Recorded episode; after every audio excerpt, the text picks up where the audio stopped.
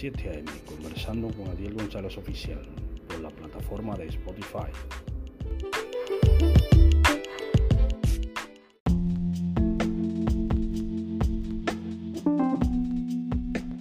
Dios le bendiga, Dios le guarde en esta mañana, miércoles 22 de noviembre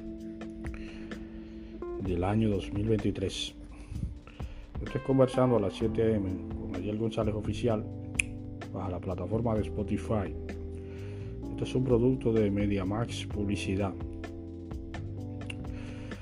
Y en esta mañana vamos a leer un poco la palabra de Dios en el libro de Efesios, eh, capítulo 5, versículo 21 al 29.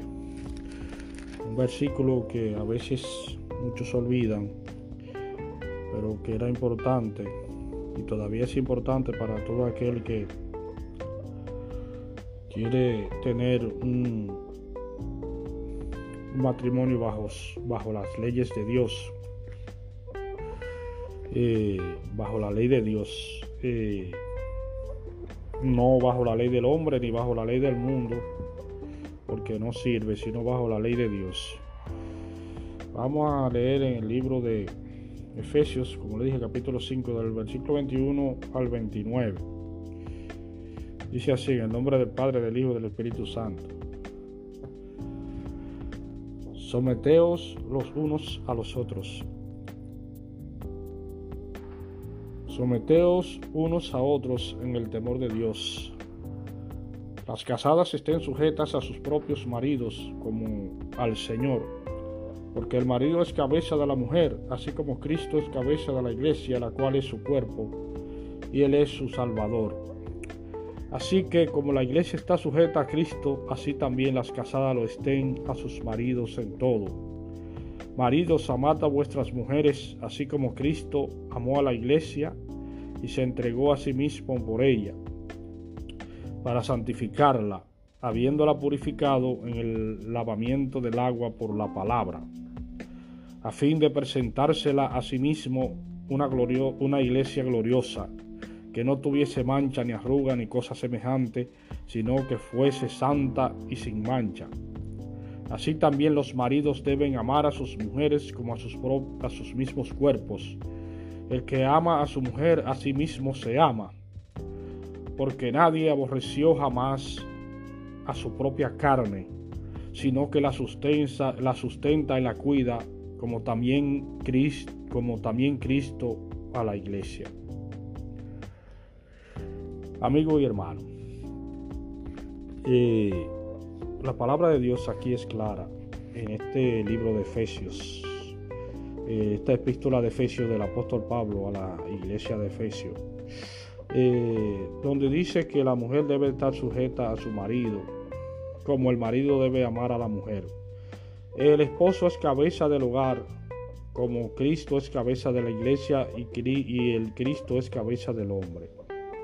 Es decir, Cristo es la cabeza del hombre y el, y el hombre es cabeza del hogar. Cristo es cabeza. ¿Por qué te dice que Cristo es la cabeza del hombre? Porque Cristo es la sabiduría y el poder de Dios. Cristo es la sabiduría y el poder de Dios. Eh, Cristo es la cabeza del hombre. El que te dice otra cosa te está mintiendo, amigo y hermano. La palabra de Dios, yo dije en, en estudios anteriores, un estudio anterior, ¿quién es Jehová? ¿Quién es Cristo? Cristo es lo mismo. Jehová es el mismo plan de salvación. Cristo es el yo soy, que se le apareció a Moisés en el desierto le dijo, yo soy el que soy. Yo soy el que le hizo la carne y los huesos al hombre. Yo soy el que soy. Yo soy, yo soy la vida, la asistencia, el principio, el fin, el presente, el pasado, el futuro. Él se lo dijo en el Nuevo Testamento a los fariseos y a los judíos y le dijo, cuando ustedes se den cuenta que yo soy, porque él se transfiguró y se le apareció a Moisés y Elías al lado. ¿Por qué, amigo y hermano? Él es el yo soy. ¿Por qué se le apareció Moisés y Elías al lado de él cuando se transfiguró y habló la voz del Padre desde el cielo en una nube? Le dijo, este es mi Hijo amado en quien tengo complacencia. porque es el yo soy. Él le dijo, cuando ustedes se den cuenta que yo soy, yo soy el que me le aparecía a Abraham, yo soy el que me le aparecía a todas esas personas. E hice la carne del hombre y todas esas cosas. Y quiero venir a hablarle del plan de salvación. Y quiere, quiere venir a hablar del plan de salvación porque el hombre había pecado. El desde el Génesis, el Génesis lo que te explica a ti es la caída del hombre, el pecado del hombre. El Génesis fue escrito para que te des cuenta que Dios es el creador y que el hombre es el pecador. Porque cuando Caín, Caín y Abel lo que significa es Caín, la maldad de extravío del hombre, de hacer lo malo. Cuando Caín quiere pecar contra Dios, ¿qué le dice Dios? ¿Qué le dice Dios? He aquí tu deseo está en tu cuerpo y el pecado está a la puerta. ¿Qué te quiere decir, hermano? Que él tenía la intención de cometer el pecado y de ahí vino el pecado en el hombre. Él te está explicando el pecado que vino del hombre a través de Caín y Abel, te está explicando cómo surgió el pecado. Que el hombre no le quiso dar lo mejor a Dios, sino que le quiso dar lo peor. Lo, peor de las cosas. Y Dios te está diciendo que es lo que le gusta es lo bueno, que tú le des lo mejor a Dios. Eso es una parábola, un ejemplo que Él te pone de Caín y Abel. Que Caín le está dando lo malo, es decir, que el hombre lo que le gusta es darle lo malo a Dios. Por eso Dios lo desterró porque Él te está explicando que el pecado viene de ahí del hombre, por no haberle dado gloria al Creador. el libro de Génesis no es para que entendamos quién, cómo se creó la creación, si fue cronológicamente, sino para que entendamos que el hombre es pecador y necesita la salvación del, hombre, de, de, Cristo. Es decir, eso fue con ese fin, para, que, para darnos a entender que el hombre necesita de Dios el hombre necesita de Dios, ser salvado por Dios de su pecado, no, no para otra cosa, no para que entendamos otra cosa, sino para eso, por medio de Cristo que vino a salvarnos. Eh, lo que pasa es que la gente eso se ha perdido, eso se ha perdido y a veces muchas veces nos burlamos del que busca de Cristo y decimos que es un tonto y un idiota, pero si tú no crees en Cristo, rechazas a Cristo, estás rechazando la iglesia, la, Biblia está rechazando el Viejo Testamento, está rechazando todo. Está rechazando al Señor, a, a, Yahvé, a Jehová, todo el mundo lo está rechazando porque ese es el mismo plan de salvación para el hombre. El mismo plan, es lo mismo, amigo hermano, para que debemos, queremos torcerlo. No hay, Dios, no hay diferentes dioses, es el mismo Dios. Porque Cristo se lo dijo a los fariseos. Yo soy el que soy. Yo soy el que me apareció Abraham. Yo soy el que le apareció a Abraham. Eh, yo soy el que quise juntarlos como polluelos bajo mi sala y no quisiste cuando lo dijo a Israel. Es decir, que ellos no entendían porque ellos no creían nada de eso. Él fue el que lo trajo de la servidumbre de, Egipto, del faraón. Toda esa cosa y ellos no entendieron porque ellos estaban rechazando al Espíritu Santo y a Cristo desde el Viejo Testamento. Y, vienen con la, dicotomía y la cosa porque no hay diferentes dioses, hay un solo Dios, amigo y hermano para que entendamos la palabra de Dios. Aquí te dice que Cristo es la cabeza del hombre y la mujer debe estar sujeta a su marido. Eso es cuando el matrimonio está sujeto bajo la ley de Dios, no bajo la ley del hombre ni del mundo. Eh, ¿Por qué? Porque eh, así es que debe de ser, porque así es que te dice Cristo que sea el matrimonio. Un matrimonio no importa, porque te está diciendo que no importa que sea de un hombre viejo o de un hombre joven. No importa, sino de, una persona, de un, de un matrimonio bajo las leyes de Dios. No bajo las leyes del hombre, ni bajo las leyes de, la, de, carne, ni de sangre, ni de nada de eso, porque eso no sirve eh, para, para Dios. Un matrimonio de carne, pensando solamente en la apariencia física, no va a durar mucho. Eh, entendamos esto. Eh, Cristo es la cabeza de la iglesia. Y la mujer, dice aquí, debe estar sujeta a su esposo con el matrimonio mediante una iglesia en Dios. Porque el varón es cabeza de la mujer y, Cristo es cabeza del hombre. Porque Cristo es la sabiduría y el poder de Dios. Así es un matrimonio en santidad a Dios, no un matrimonio en santidad con el hombre ni con el mundo, sino un matrimonio en santidad a Dios. Eso es lo que debemos entender. No importa a veces que usted sea joven o viejo, no importa eso, hermano. Usted, siempre y cuando sea una cosa de Dios, en el matrimonio le estoy hablando de Dios, siempre y cuando sea una cosa de Dios. ¿Por qué?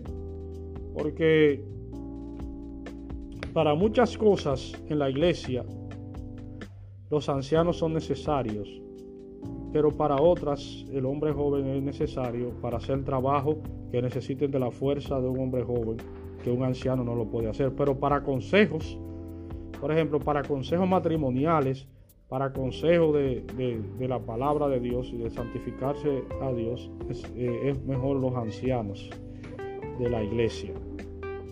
Eh, para los consejos en la iglesia, porque la palabra te lo dice. Por eso en el trono de Dios hay 24 ancianos. ¿Para qué? Para que sirvan de consejero. Para que sirvan de consejeros eh, en el trono que está Dios. tiene alrededor 24 ancianos para que sirvan de consejeros a Dios, al trono de Dios, eh, esos ancianos. Por eso te lo dice la palabra de Dios.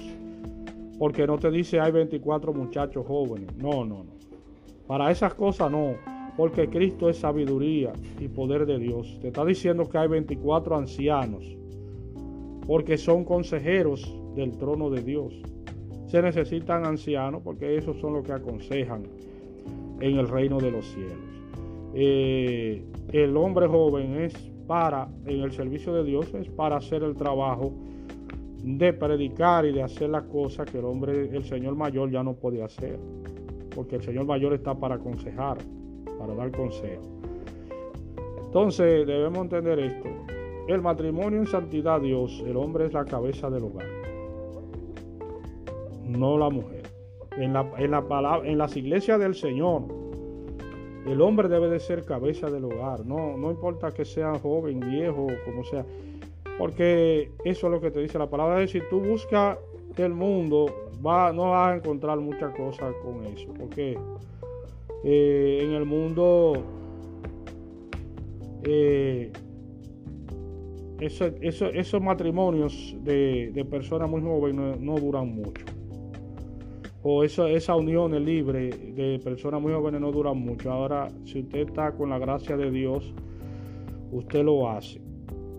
Eh, estoy hablando francamente como yo, que tengo la edad de 43 años y fui cuando fui más joven que ahora, porque no estoy un anciano todavía, pero fui un, cuando fui más joven, le digo que pasaba eso con, muchachas que eran jóvenes y esos muchachos querían tener relaciones con muchachas jóvenes. Eso no duraba mucho tiempo en el mundo, porque eso son cosas liberales de discoteca y cosas y chercha que muchas veces no van a llegar a nada bueno, a nada bueno en el mundo. Van a llegar a muerte muchas veces y esas cosas, porque la vida te va a presentar cosas que no son de agrado, ni de trabajo, ni de cosas serias, para tú buscarte la vida como una persona que está en el mundo haciendo cosas indebidas.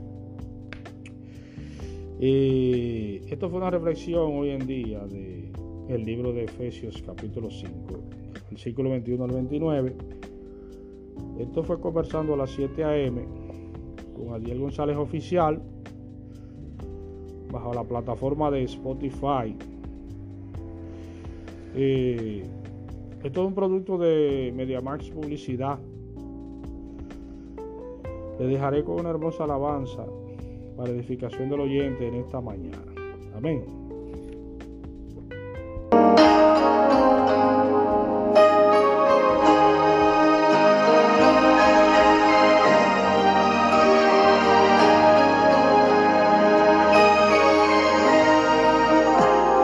Sopla la tormenta y yo barco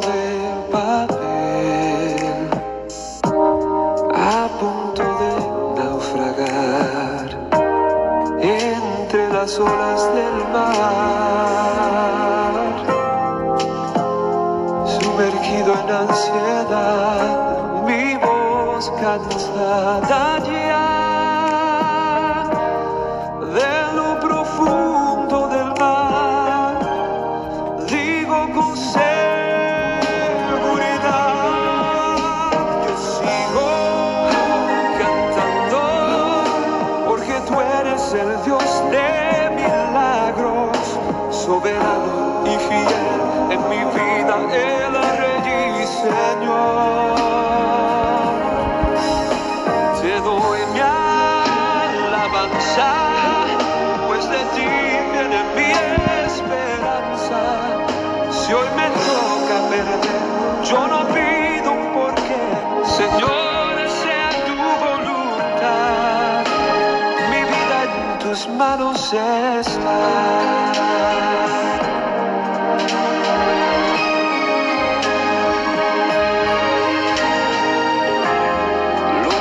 que pidas tú